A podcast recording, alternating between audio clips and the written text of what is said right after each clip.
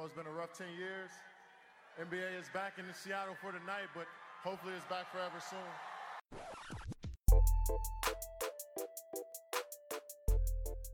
Saudações, caro ouvinte, seja bem-vindo a mais uma edição do podcast do Sexta de Sete. Essa edição é uma edição um pouco mais especial, estamos começando uma nova série aqui no podcast.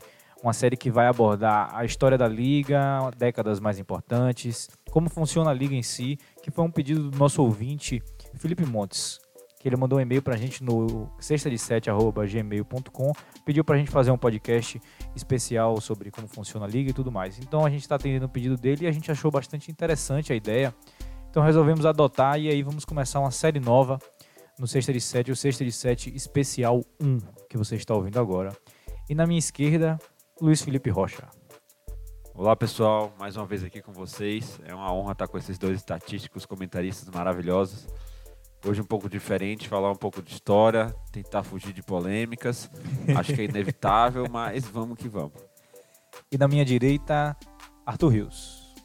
Fala galera, aqui é o Arthur e vamos lá, vamos discutir os, os aspectos históricos e o que fez a NBA chegar ao ponto que ela está hoje. Isso aí, como funciona também. Então você já sabe qual é a rotina, você já sabe o que fazer. Se você gosta do podcast, divulga para um amigo, divulga para uma amiga que gosta de basquetebol, quer conversar com a gente sobre NBA, já sabe. Tem o nosso Twitter, tem o nosso Instagram, arroba 637, e o nosso e-mail, 637, arroba gmail.com. Esse podcast aqui veio através de um e-mail do nosso ouvinte, como já falei. Então, se você quiser mandar pra gente um e-mail, alguma coisa assim, estamos sempre abertos a críticas, qualquer coisa assim, vamos conversar de basquete, que a intenção do podcast sempre é essa. E para começar o podcast de hoje, vamos começar falando sobre o que é a NBA e o que são os seus times.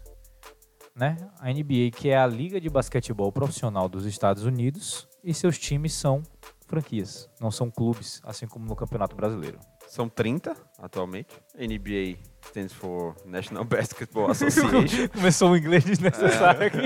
Não, é sempre bom dar uma argumentizada. É. É, sempre bom. Bom, NBA, exatamente como o Luiz falou aqui agora traduzindo, é a Associação Nacional de Basquetebol dos Estados Unidos. É uma liga profissional de basquete que foi fundada em 1946. Na época era chamada de BAA, que é a Basketball Association of America, ou a Associação de Basquete da América. Que acabou mudando o nome depois, ficar mais sonoro, algumas coisas assim. Mas o que interessa é que a liga começou com 11 times. Ou, na verdade, não são times, né? São franquias. Assim como o McDonald's ou Subway que você visita no fim de semana para comer aquele sanduíche depois da balada, a NBA também é uma franquia, ou seja, qualquer ser humano pode comprar uma franquia da NBA. Qualquer? Não, né? Qualquer. Na época, Basta ter míseros milhões ou bilhões. Bilhões, bilhões, A bilhões. mais barata é milhões. Bilhões. Então, qualquer é, humano pode comprar uma franquia da NBA. Obviamente, você tem que ter muita grana e você também tem que passar pela, pelo, pela reunião lá de, de donos, que eles têm a reunião de donos. chamado Board of Governors. da Exatamente. Para poder dizer se você vai poder ser dono, se vão vender uma franquia, se vão fazer alguma coisa ou não. Mas o que é interessante sobre as franquias da NBA? As franquias são, obviamente, um produto que você tem para ganhar dinheiro.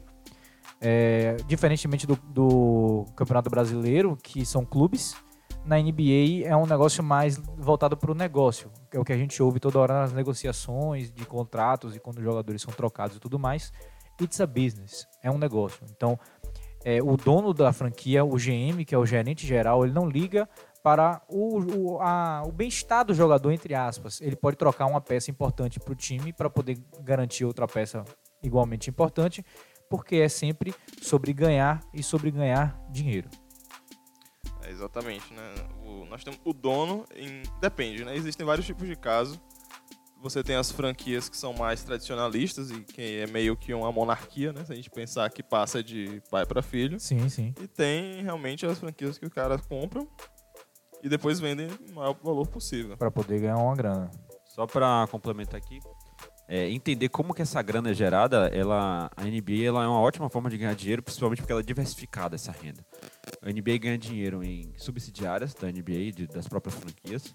Ela ganha dinheiro com é, marketing, venda de tickets, concessões, venda de imagem televisionada, ganha com merchandising de camisas e merchandising dos próprios jogadores. Sim. Então, é um negócio extremamente lucrativo É só você ter alguns milhões na conta, decide lá, passa por toda a parte burocrática e bota mais dinheiro na conta. E esse negócio das camisas que você falou e da, do patrocínio é uma coisa que começou há dois anos atrás.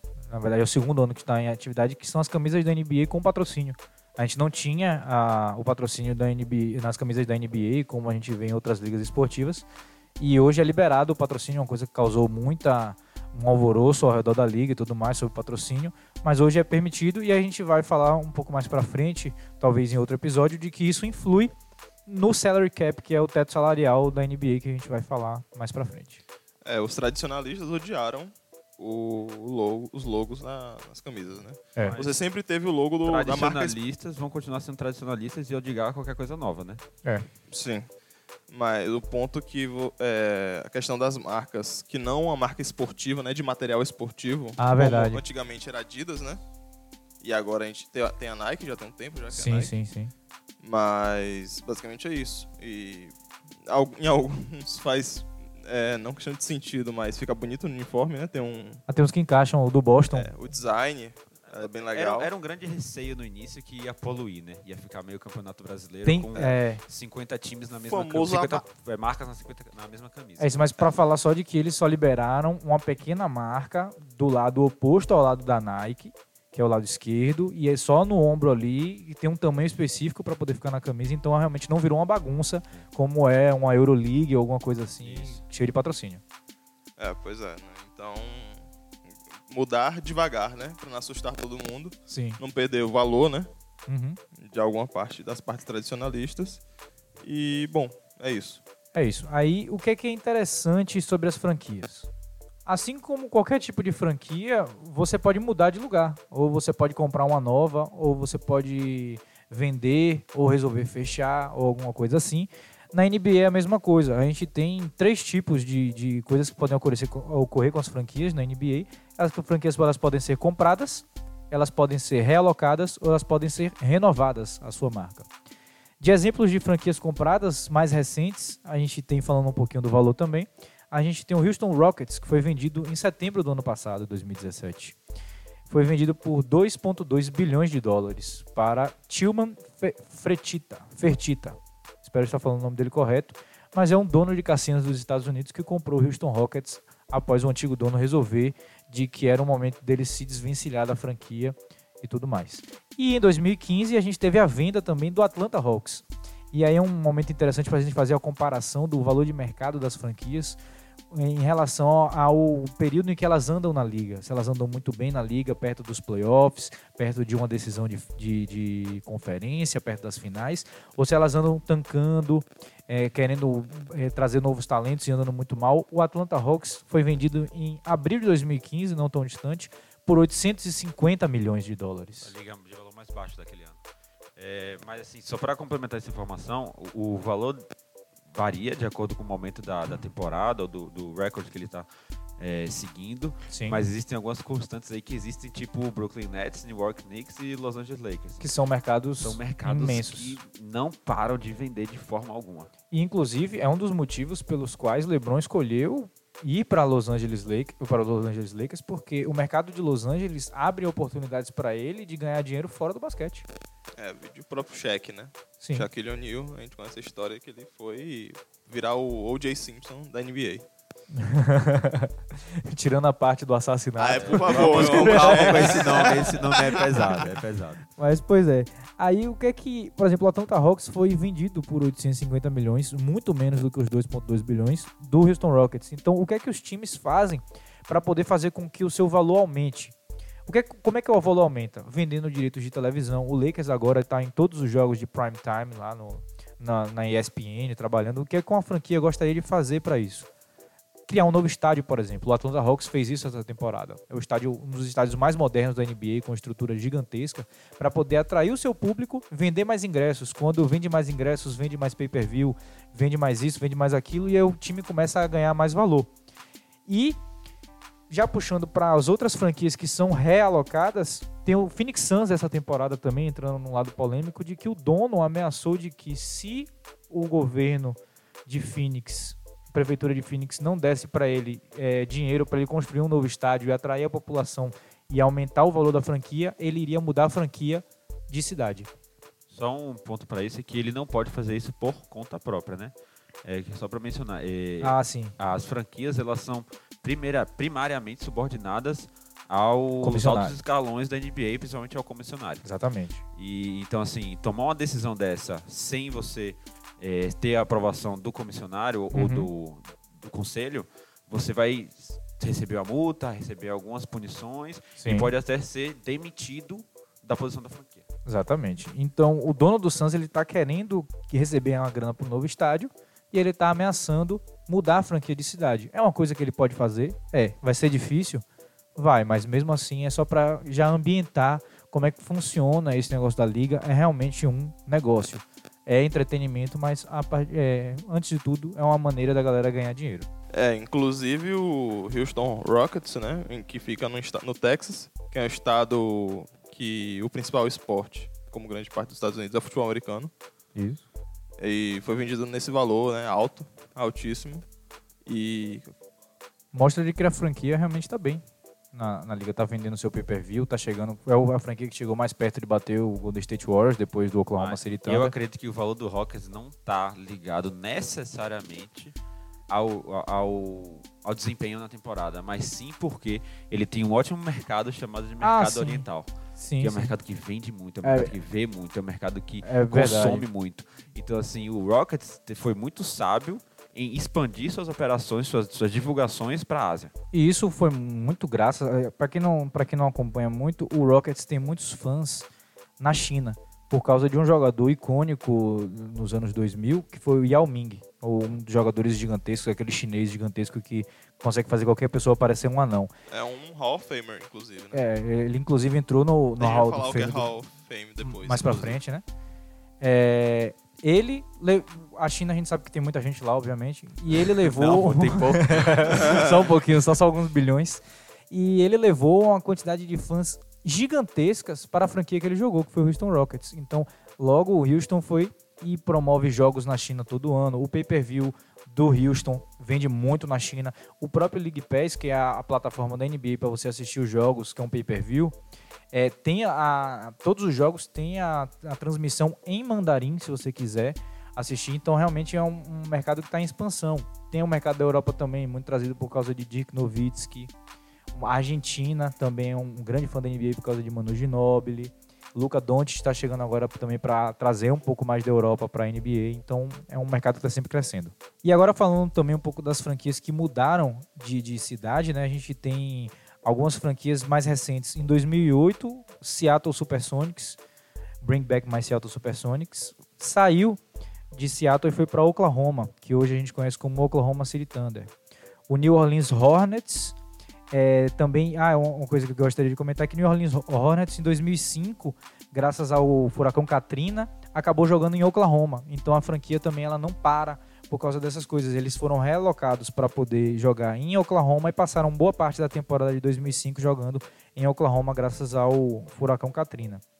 E além desses times que mudaram agora recentemente, a gente tem os times que a gente já conhece, já conhece hoje, são times que estão bem estabelecidos na NBA, mas eles não começaram na cidade onde eles estão. Por exemplo, o Philadelphia 76ers não era Philadelphia 76ers desde sempre. Em 1963 que ele virou Philadelphia. Antes ele era Syracuse Nationals, que era em Syracuse em Nova York. E o Lakers, que é uma das franquias mais famosas da NBA, obviamente, a segunda franquia que mais venceu campeonatos, não começou em Los Angeles, começou em Minneapolis. Então, mais uma vez, as franquias podem mudar de lugar. As franquias depende do que o dono e o comissionário e toda a equipe da NBA deseja fazer naquele, naquela época. Essa questão toda de mudar de cidade, né? Você realocar o time, é visando principalmente você expandir o mercado, né? Isso. Mas além disso, nós temos também a mudança de identidade da franquia. É, a gente vê isso muitas vezes em mudança de logo, inclusive. Algumas fran- franquias mudam logo, né? Sim. Vender não só merchandising diferente, mas dar uma cara nova à franquia. Minnesota. Exatamente. Inclusive, até o caso de mudar o nome do time, né? Você chamar um time de Washington Bullets no, no mundo que a gente vive hoje é inviável. Principalmente na NBA da época, que era, associa era associada a uma liga de gangues, né? Sim. É, que na verdade antes era Baltimore Bullets. Isso. É, Teve uma mudança de exatamente. cidade. Washington Bullets, E depois Exatamente. virou Washington Wizards. Então ele teve tudo. Exatamente. É um Exatamente. excelente caso. E de renovados, na, na, na, nos últimos, os mais recentes, nós temos em 2013 o New Orleans Hornets virou o New Orleans Pelicans. E em 2014 o Charlotte Bobcats, que é o, hoje o Charlotte Hornets, que é o, é, o dono é Michael Jordan. Michael Jordan resolveu adotar o nome Hornets porque ele era um fã do, do nome Hornets e de tudo que representava a franquia não em New Orleans, mas na, na, década de 60, 70, a gente vai falar um pouco mais para frente sobre isso. Mas também a franquia pode ser renovada para poder expandir o mercado e tudo mais. Só para terminar um pouco aqui do, do papo de franquia, falar um pouco diferente, é de quais burocracias ou quais etapas você precisa passar caso você, nosso ouvinte, queira comprar uma franquia existente. Eu acredito que tem um ouvinte que vai conseguir. Se o Ike Batista tá é. ouvindo não, a gente. Vamos lá, vamos fazer uma sociedade, pô. Eu compro é... 0,001%. Não, não são é. muitas etapas, é, incrivelmente não são muitas burocracias, mas são etapas que são difíceis de, ser, de serem acessíveis. A primeira é que você precisa ter o cara que. Você precisa ter alguém disposto a vender. Né? Então, tem que ter alguém que realmente queira abrir mão desse mercado lucrativo. Depois que você conseguiu essa pessoa, você conseguiu essa negociação, você tem que fazer com que o, atual dono envie uma, uma carta de, de solicitação para o comissionário, no caso o Adam Silva hoje. Caso o comissionário esteja de bom humor e aceite, aí já é um primeiro passo, você já tem um potencial comprador. Antes de terminar essa fala aqui, pessoal, só levar uma errata que é, estavam falando comissionário e na verdade é comissário.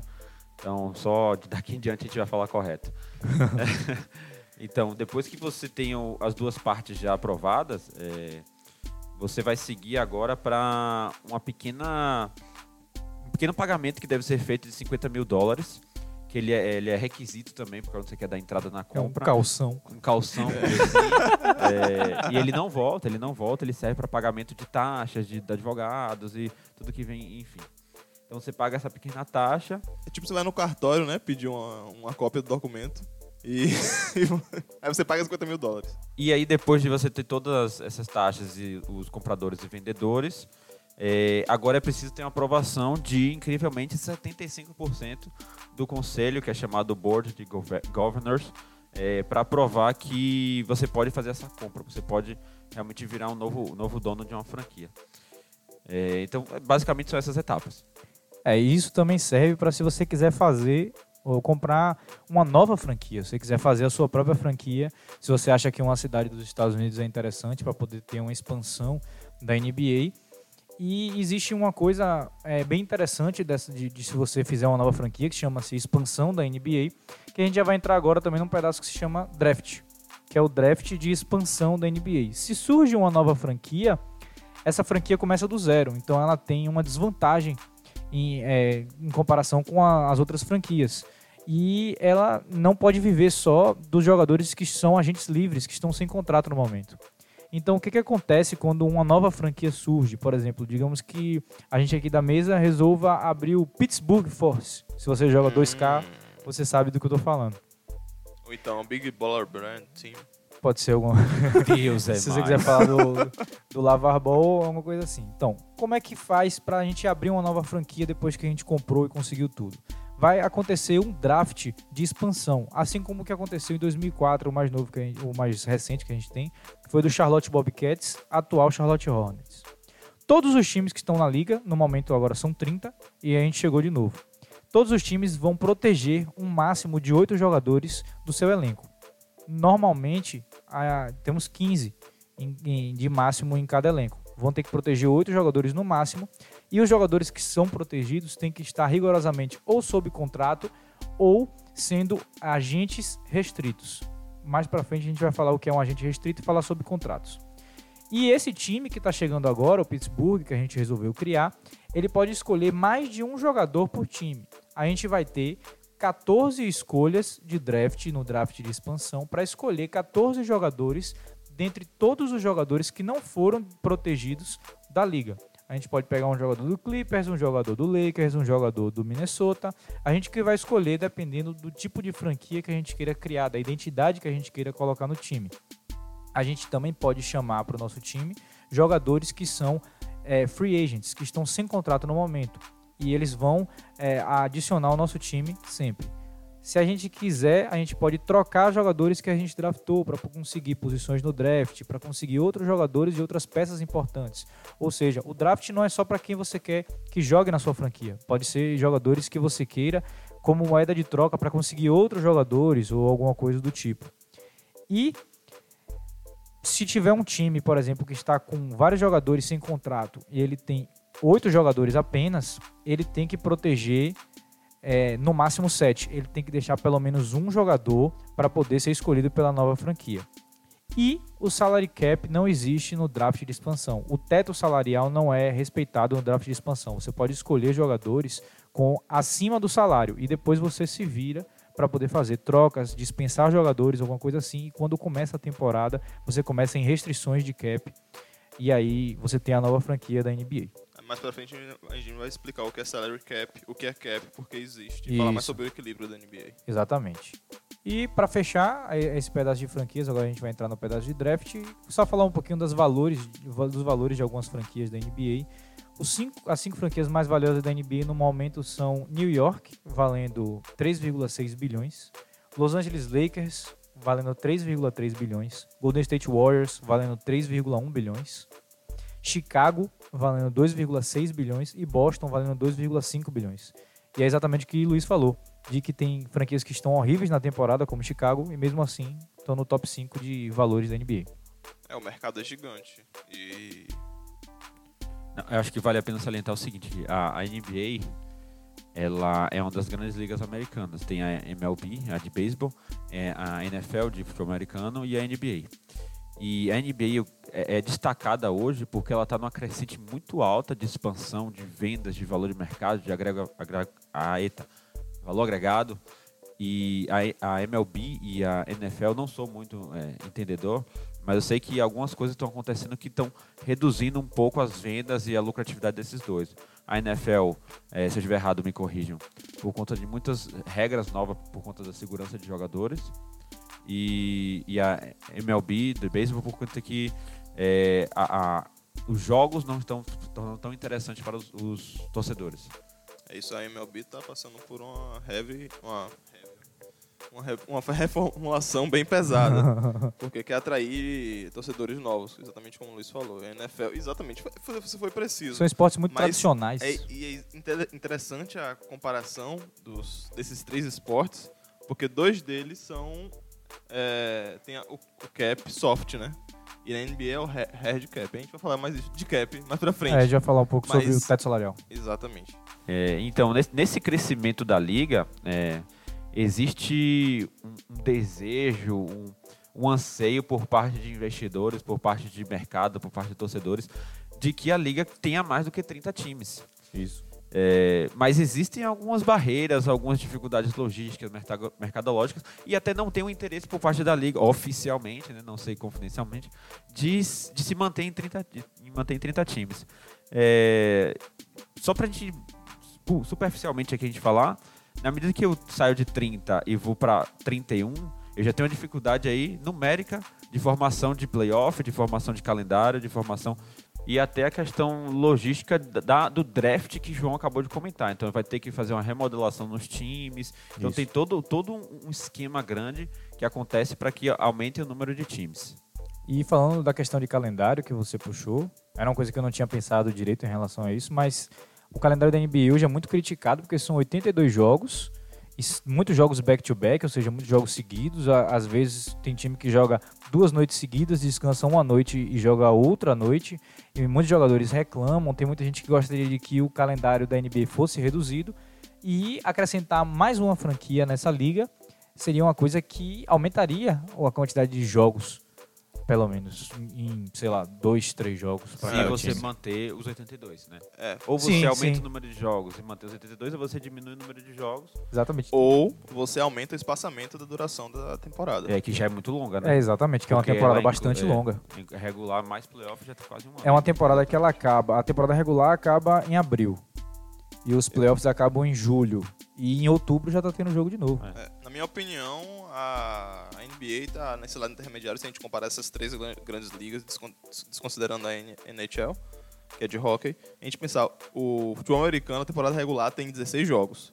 O basquete tem 82, a NBA. E a MLB de beisebol tem 156, eu acho. É, é jogo demais. bicho. É muito jogo. É comprido também, mas caramba, os caras jogam. Jogam demais. Agora, o desgaste do pessoal do beisebol, se eu não me engano, é um pouco menor, porque eles têm. O roster é muito maior. A quantidade de pessoas em um time é realmente muito maior do que o da NBA. Mas é uma barreira, com certeza, para poder fazer uma expansão na liga e tudo mais. E outra barreira que tem é de que nem toda cidade tem capacidade de acomodar um time da NBA. Não é toda cidade que tem um mercado para NBA. Por exemplo, vou puxar aqui da NFL, tem o Green Bay Packers. Se você colocar um outro time da NBA nessa cidade, pode ser que não dê, ou provavelmente não vai dar certo, porque é uma cidade 100% futebol americano, uma cidade que respira futebol americano. Até uma, uma franquia relativamente tradicional, que é o Detroit Pistons, está custando de encher o seu, sua arena nova, é, né? isso é verdade. Teve a nova arena, que se chama Little Caesars Arena, e mesmo com o time agora num nível competitivo, quando você assiste os jogos do Detroit, parece que não tem nem 5 mil pessoas dentro do estádio, que a capacidade é 20 mil. É, vamos para outra agora, outra parte importante de como a NBA funciona, né? E diferente daqui no Brasil, os, times de futebol aqui, no, inclusive os times de basquete, né?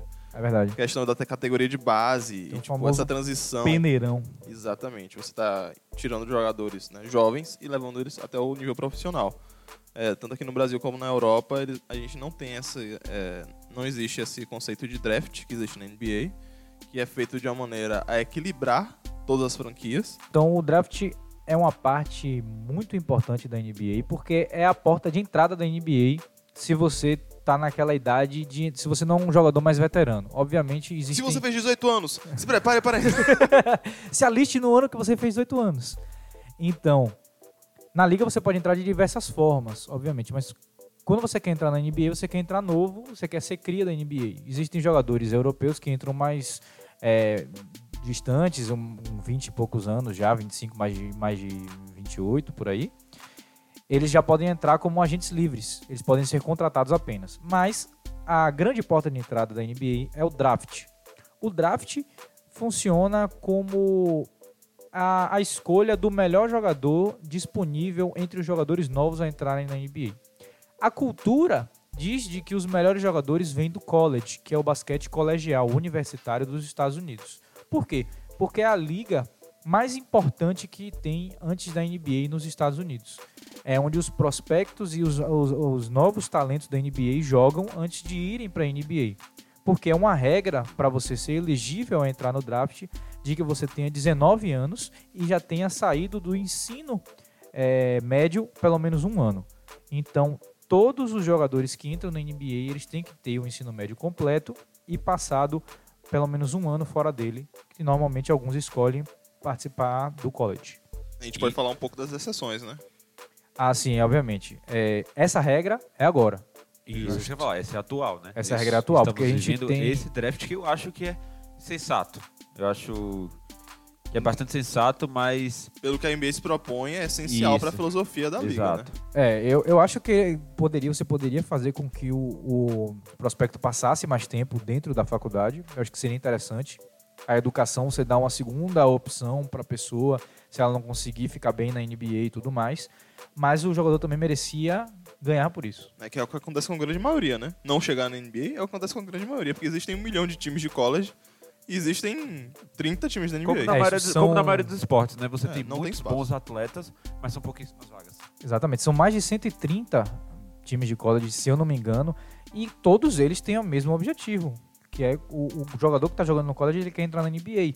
Então, se você dá a oportunidade do jogador ele passar só um ano na faculdade e largar tudo e ir pro draft, às vezes a faculdade, a NCAA, que é a, a, a organização que regulamenta toda essa competição universitária, não dá a oportunidade do aluno voltar para poder jogar na NBA. Muitas vezes temos polêmicas em relação a isso. Então, o que, que acontece com o jogador depois que ele é negado pela NBA? O que, que ele vai fazer da vida dele? Qual a oportunidade que ele vai ter?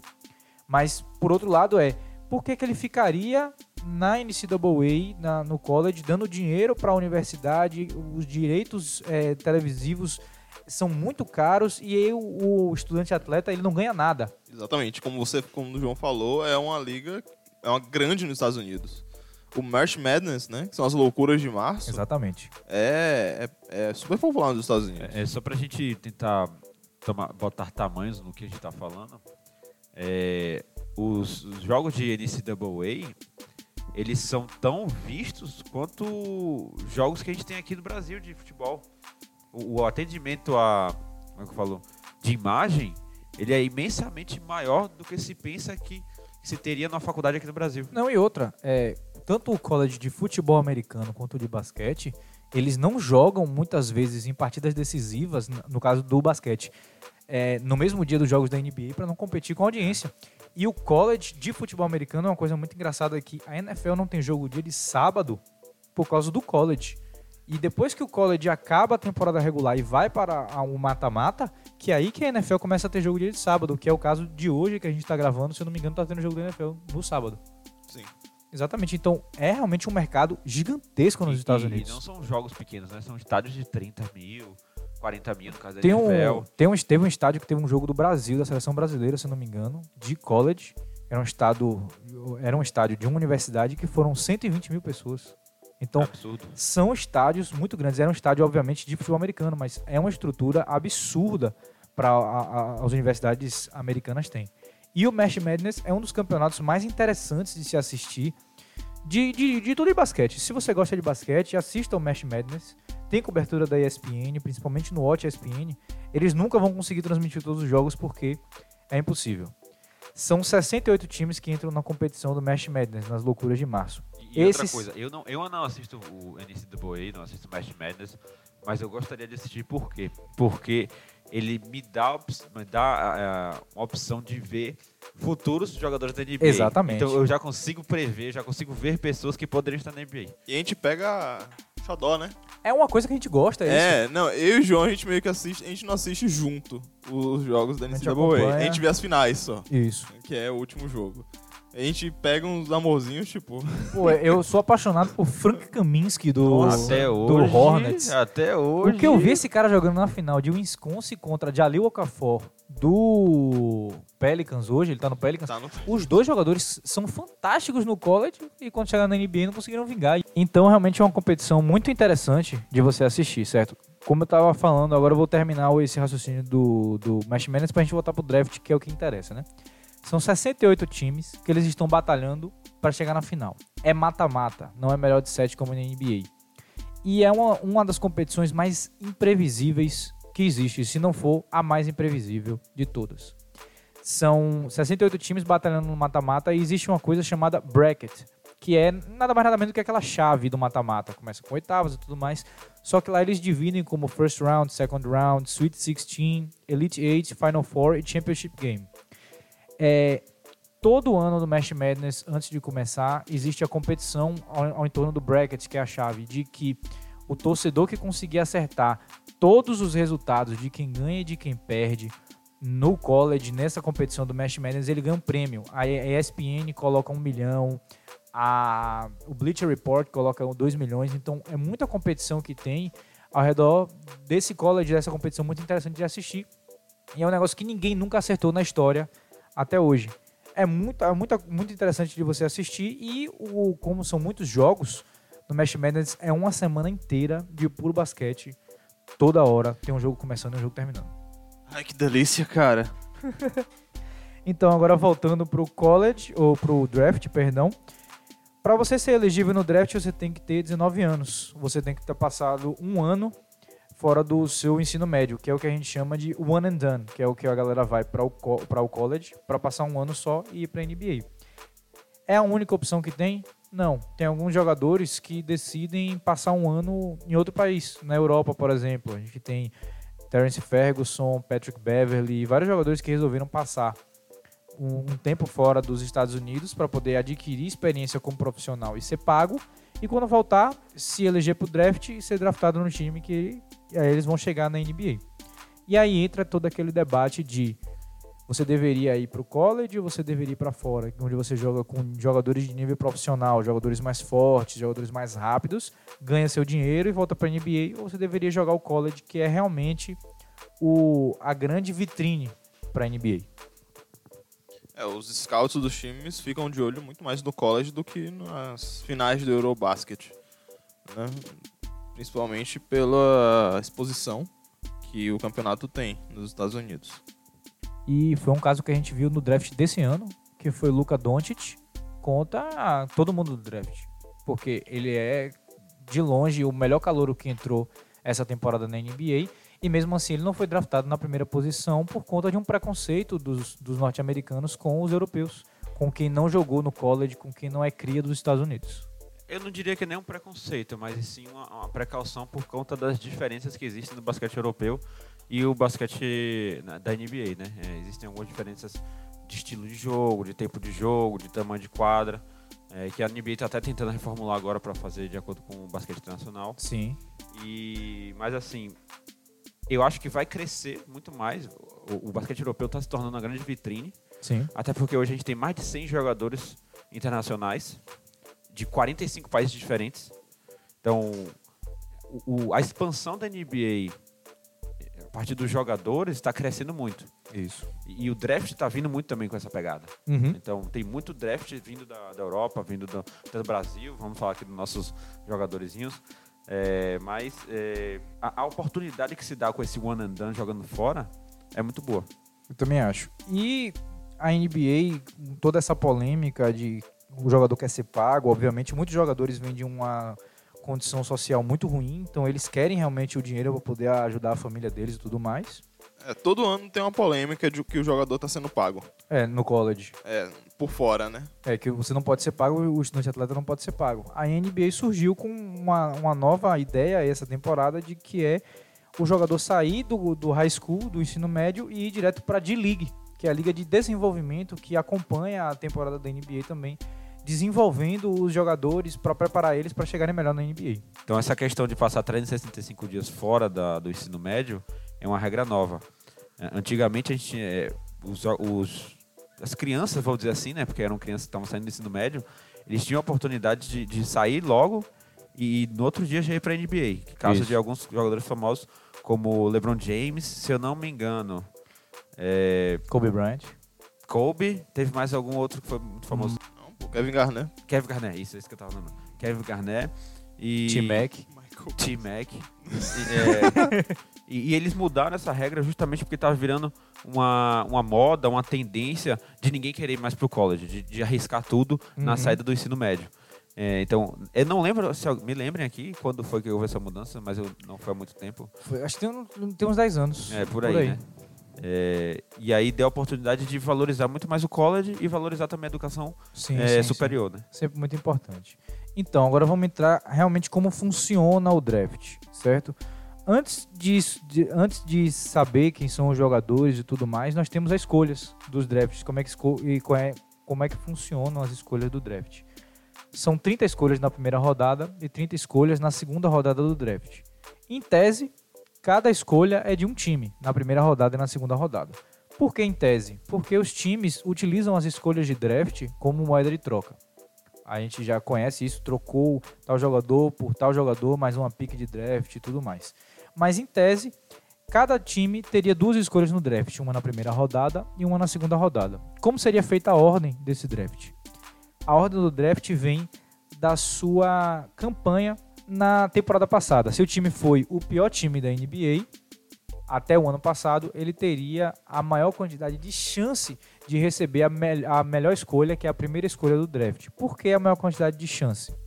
Porque da posição 1 à posição até a posição 3 é definido através de uma loteria, é um, um, um sorteio, certo? O sorteio funciona como? São 14 bolinhas de ping-pong colocadas numa daquelas máquinas lá de sorteio da Mega da Telecena, aquele negócio tudo. E quatro bolas são tiradas. A primeira é tirada com 20 segundos de remeleixo lá dentro da, do negócio. E as próximas três são tiradas com 10 segundos. E essas bolas fazem combinações de números, certo? São mil e uma combinações possíveis. O time que teve a pior é, campanha até o ano passado tinha a maior quantidade de combinações, ou seja, ele tem a maior chance de ficar na primeira posição. E os outros times que foram piores, o segundo e o terceiro, têm menos combinações, ou seja, provavelmente vão ficar na segunda e na terceira posição. Só que a NBA acaba de mudar essa regra para os três piores times da liga têm a mesma quantidade de é, combinações disponíveis para o, o sorteio para que previna um time ir mal na temporada de propósito para que ele consiga a melhor escolha no draft e tenha o melhor prospecto, que é o famoso tanking. É, isso não, não previne, mas pelo menos proporciona que alguns jogos desses times sejam minimamente competitivos. Exatamente. Que é o grande problema que o Adam Silva, que é o comissário atual da NBA, quis implementar, que, tipo, você... Alguns jogos têm que ser competitivos, porque, tipo, a- a- o contrato da TV, ele é obrigado a passar por todos os times pelo menos uma vez.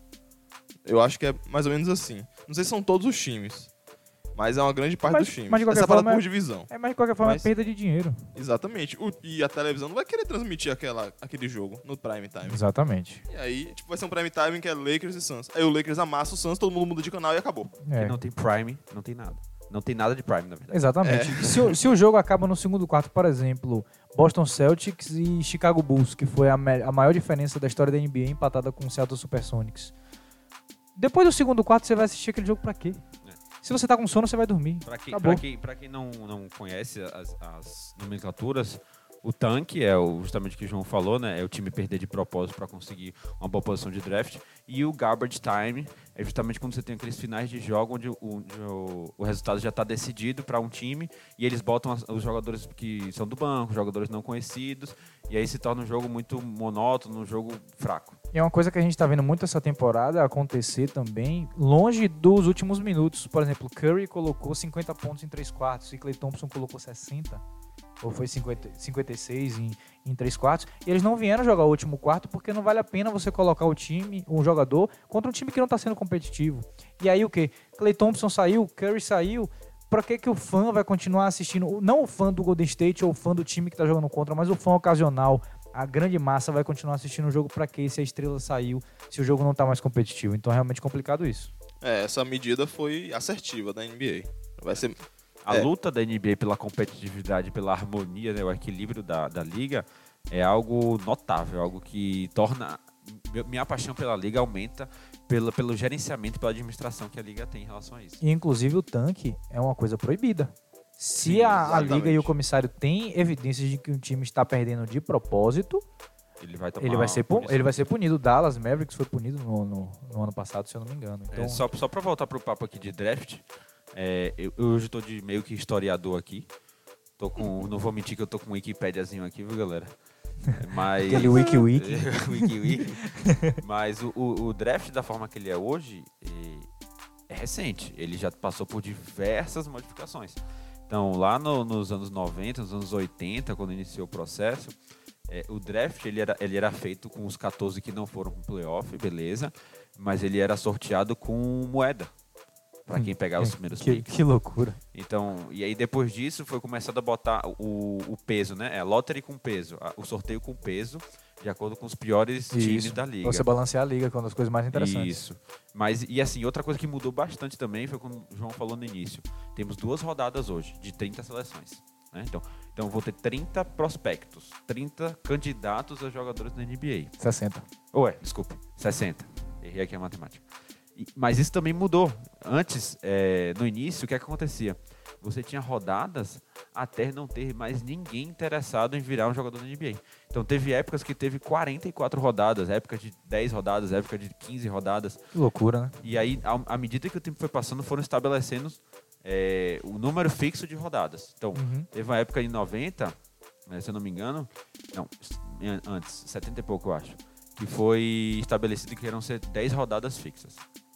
E isso foi diminuindo, e até que se tornou hoje duas rodadas fixas de 30 prospectos. Uhum.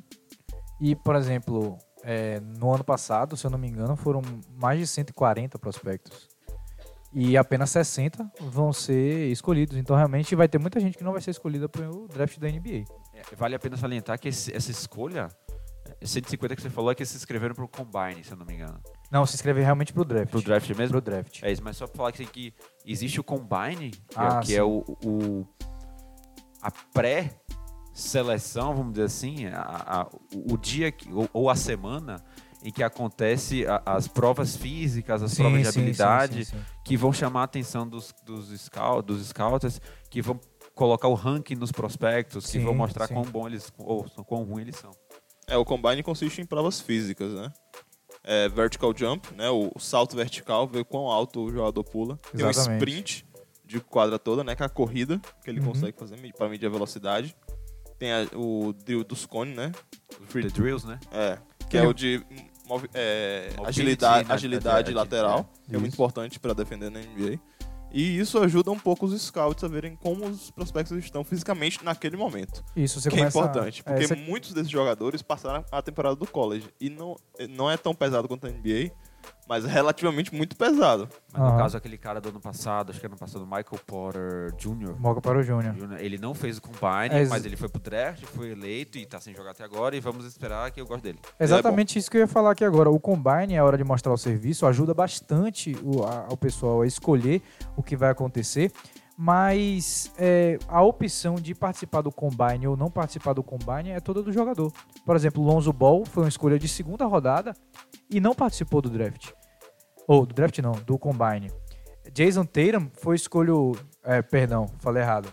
O Luiz me corrigiu aqui. Foi segunda pique da primeira rodada. Falei errado. Foi escolha de segunda pique. E ele não participou do, do Combine. Jason Tatum foi draftado depois dele, na terceira colocação. E não foi pro Combine também. Agora, Markel Fultz, que hoje a gente vê que é um jogador que não tá produzindo nada, tá com problema na carreira dele. Ele foi a primeira escolha e ele foi pro Combine. Então, realmente o combine é uma coisa que está ali para ajudar o time a escolher. O time consegue ver o aproveitamento do cara na linha de, de três pontos da NBA, que é maior do que a linha de três pontos do college. Consegue ver a agilidade, a velocidade, a força desse jogador e ir descobrindo um jogador que é mais interessante para o seu time, mas também não é uma garantia de nada. A gente sabe que draft não é uma garantia de nada e college também não. É, ele tá medindo a força do jogador por bench press, né? Que é o famoso supino. O supinão. Supino! e, bom, e, e Bill! e isso tudo. É, calma. Você medir a força do jogador por bench press é um pouco complicado, né? É, Porque a força de você se impor defensivamente num post, que é aquele movimento que o jogador tá de costas, né, pro defensor, sim. você não dá pra medir só não, por não é bench só um press. supino. Até porque se é você força usar... na perna, né? Não, e até porque se você usar a mão E o no- equilíbrio. numa defesa de post é falta. Você não pode utilizar a mão. Exato. Enfim, é, o post é aquela jogada em que o, o jogador atacante está de costas pro defensor, né? Ele tá de costas para o defensor e para a cesta, né? Ele vai Exato. utilizar o seu corpo para poder abrir espaço e aí ele vai batendo de frente, de frente no caso de costas, vai, vai ocupando e aquela disputa por espaço até que ele faz um post move, que é o sky hook, por exemplo, que vocês conhecem de, de Kareem do Jabá, ou então um 360, um spin move girando, alguma coisa assim, para poder se desvencilhar do seu marcador e conseguir marcar a- a- os pontos. É normalmente um, um lugar onde os pivôs fazem mais, eles jogam mais embaixo no post baixo, que a gente conhece mais perto do garrafão, e o post alto, que é ali no mid-range, na, na meia linha do- dos arremessos. É, você medir esses atributos físicos pra a qualidade e, sei lá, comparar entre eles e medir a qualidade de jogadores é com- complicado. Você tem os drills que são de arremesso, que aí eu acho interessante, arremesso Sim, livre, sim, arremesso sim. contestado, que é, é relativo, mas dá pra medir um pouco melhor. Mas pra mim o combine não é tão interessante assim. O mais interessante é o que vem depois, que é o convite dos times, Ah, é realmente. jogadores. Realmente. Que aí os times já meio que declaram pra todo mundo. É meio que estratégia, né? O time, o time já declara: olha, eu chamei esse jogador aqui, então eu quero esse cara. Exatamente. Aí o outro time já sabe. Eu falei: hum, eu e ele queremos esse jogador. E E foi, uma- um, foi um caso de Lonzo. Lonzo Ball foi chamado pelo Lakers e foi chamado por outros times. E ele simplesmente negou os outros times. E foi uma coisa que aconteceu com o irmão dele também. Liangelo Ball, agora que não foi draftado nesse draft. É, ele foi chamado pelos Lakers, mas antes de ser chamado pelos Lakers, ele foi chamado pelos outros times e ele não quis encontrar com nenhum outro time até encontrar com o Lakers. Então, é, é uma questão do jogador também, mas mostra que o time está querendo ver como é que esse jogador se comporta num treino da NBA, com peças da NBA. Claramente ele não vai jogar contra LeBron James no treino, mas ele vai jogar contra os preparadores técnicos, ele vai jogar contra os jogadores que estão lá todo dia tentando arranjar um espaço na lineup titular, alguma coisa assim. Os técnicos estão vendo como ele se comporta no esquema do time também, né? Exatamente. Porque às vezes não adianta você, contra... você pegar um cara muito bom, mas que ele não vai funcionar no seu esquema. É, como o Arthur falou anteriormente, eu acho que é um, é um. Quando você faz esse convite pro workout, né? O treino, ele é um, um, um estrategista, né? Você declara seu interesse e caso você seja um time que você tem uma posição é, é, de provável é, first pick, second pick, você já tira esse cara do seu, do seu mapa de interesse, porque você dificilmente vai conseguir esse cara.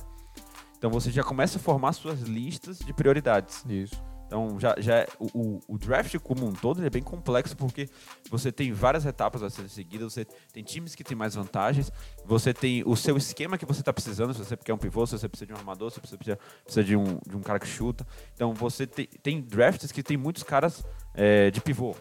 E aí, o que é que você faz? Você vai pegar um pique que você vai trocar depois. Então você pode ter essa opção de trocar. Então você vai poder fazer várias complexidades ao redor do draft. E o que é muito interessante também é ver como os times se comportam no draft. Por exemplo, o que o Luiz falou, acabou de falar. Você tá num draft só de pivô, o que é que você vai fazer? Tem times que escolhem pegar o melhor pivô disponível, porque eles querem a melhor quantidade de talento. E às vezes não encaixa nem um pouco com o, sistema que você tem ou com a sua franquia. E aí acaba dando errado o seu draft. E aí o jogador sai do seu time e dá muito certo em outro time. E aí fica aquela confusão toda do que, que aconteceu, o que aconteceu. Então o draft também é uma parte muito importante das franquias, porque é o período de reconstrução, é o período em que você deixa de ser um time que estava sendo o pior para começar a alçar um voo mais alto. Ou renovação. Você pega um jogador que te mantém ali naquele nível alto. Sim, sim. Eu- eu- por exemplo, o caso do Golden State Warriors, há, há dois anos atrás, draftou o Jordan Bell, que foi um jogador que acrescentou muito e foi campeão na sua primeira temporada. Muito é exagero, mas ele é um bom role player. Ele mal dizer. tá jogando É. esse ano. É, esse ano, porque não- esse ano Mas, ele tá deixa- jogando deixa eu só muito falar uma coisa interessante Jones. Deixa eu só falar um negócio aqui. O que eu acho bom do draft ou do, ou do pre-draft são as comparações. Não sei se vocês lembram disso. Ah, eu lembro. Tipo assim, eu tenho o Michael Porter Jr. Michael Porter Jr. tem tanto de altura, teve esses status no college, ele fez isso, fez aquilo, ele é bom nisso. Comparação com jogadores da NBA. Sei lá. É... Kevin Garnett. Sim, sim. O cara bota ele comparado com um cara muito bom, chega lá, o cara não faz nada parecido. É um, é um Lonzo lado Ball bom e um lado Jason ruim. Kidd. Iguais. Bota assim, os, os comentaristas e os estudiosos vão lá. Markel Fultz era o Iguais. novo Damian Lillard. É, Markel Fultz e Damian Lee, idênticos, meu Deus, tudo igual. Não, to, todo ano tem um novo Dwayne Wade no draft. Todo ano tem um novo A Shaquille bola, da, a O'Neal. bola da vez quem agora? Zion Williamson é o novo, Novo LeBron, LeBron James. No último draft Ah, foi o quê? pelo amor de Deus. Trey Young é o Ele- novo ele- Stephen Curry. Se ele se provar, beleza.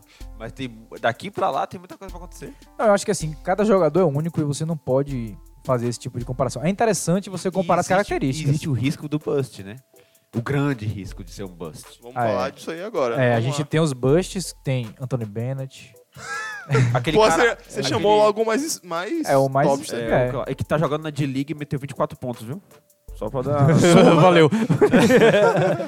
É, Tem o Aquele cara que é o Jimmy Fredette, é Jimmy Fredette? É, Jimmy Fredette. Jimmy Fredette, isso aí. Ele, mas é porque Ele é ele, MVP na China. ele não entra como bust porque, se eu não me engano, ele não foi na loteria. Mas Foi, pô. ele loteria, os três primeiros, eu não sei se ele foi. A vamos- gente tem vamos que, a aqui gente tem usando que o Google. confirmar. Papai Google. Confirme aí enquanto eu falo, mas, por exemplo, ele é um cara que não deu certo na NBA. Ele foi draftado pelo Sacramento, ele jogou no Sacramento, mas não encaixou com a NBA. E agora ele foi pra China e ele simplesmente, esse ano, já colocou uns três jogos que ele colocou mais de 70 pontos. Michael Beasley, nos, nos primeiros anos de, de, de carreira dele, não encaixou muito, foi pra China, virou MVP voltou pra cá.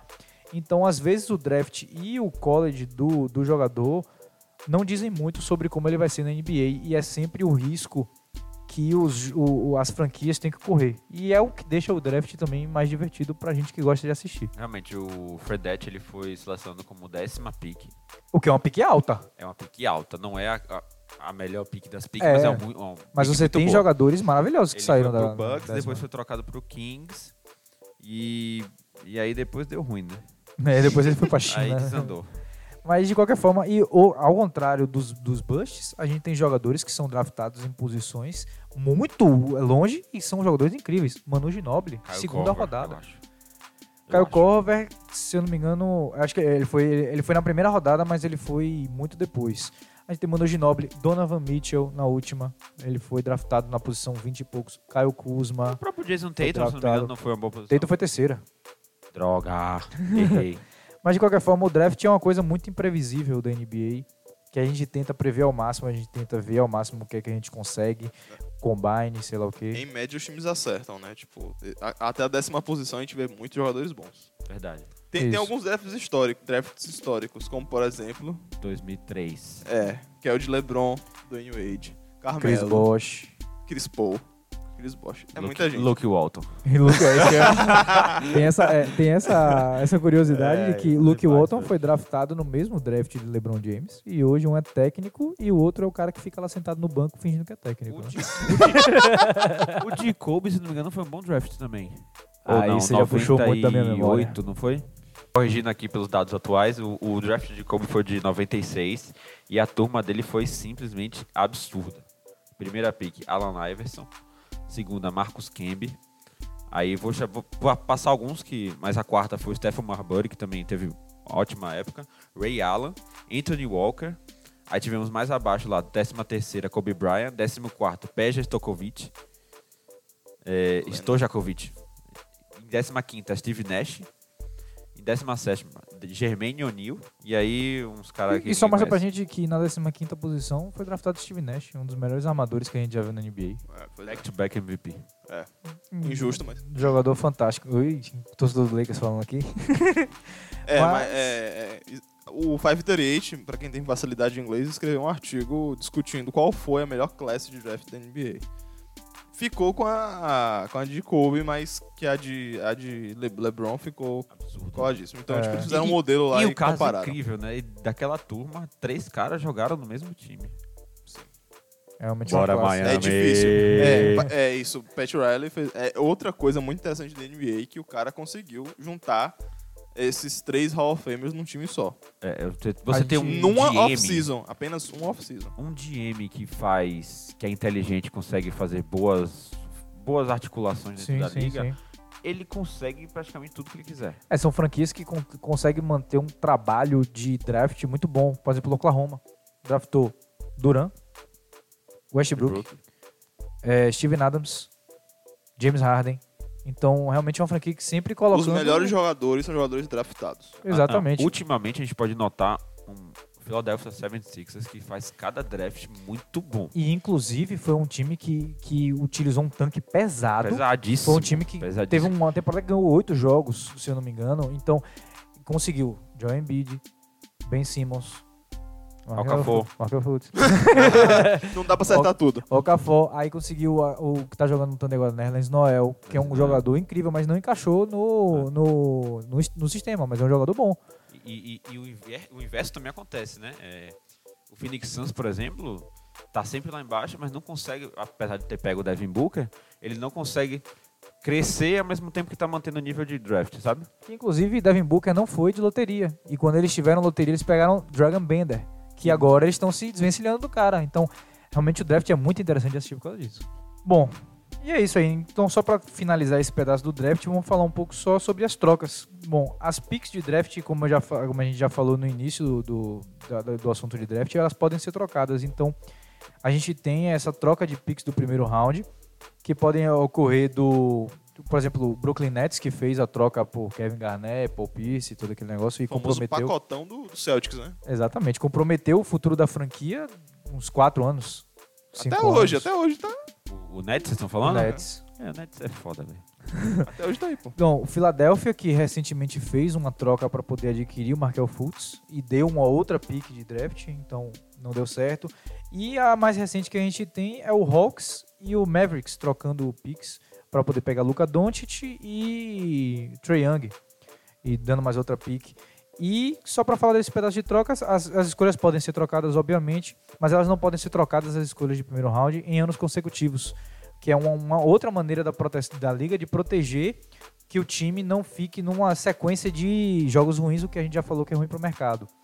E o máximo de escolhas que você pode trocar são quatro, que é exatamente em, em quatro, obviamente, em anos alternados, para que não- você não comprometa o futuro todo da franquia nos próximos 10 anos e tudo Só mais. pra recapitular aqui, então. Draft, vamos falando de lottery.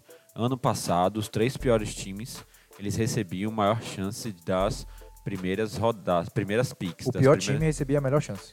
Eles, isso, os três recebiam as três melhores chances, sendo que o primeiro Isso. recebia 25% da chance, Uhum. o segundo 19,9% da chance e o terceiro 15,6% da chance. Isso. Hoje, ou seja, no próximo draft a ser efetivado, os três vão ter a mesma chance igualmente De pegar a primeira. pegar a primeira é, escolha. É isso aí, pessoal. Então, com uma hora e pouca de gravação, vamos encerrar esse podcast aqui que a gente conseguiu conversar bastante mesmo sobre o começo de como é uma franquia e tudo mais e um pouco sobre o draft. Nos próximos episódios a gente vai falar um pouco mais de como funcionam contratos, de como funciona o dinheiro, pagamentos, salary cap, é, a competição, os prêmios, a gente vai falar bastante sobre esse pedaço da NBA. Então se ligue aí e assista, ouça também os próximos episódios. Muito obrigado a você que ouviu até aqui. Valeu, galera. Espero que vocês tenham gostado. É um episódio um pouco diferente, mas acho que quando a conversa é, é basquete, acho que é importante a gente ter essa discussão das bases, do como funciona. E até a próxima. Valeu, galera. É, até a próxima e fiquem com a gente aí, porque vem muito mais história e a gente entender melhor como a NBA funciona e discutir todos os seus aspectos históricos. É isso aí, pessoal. Aquele abraço.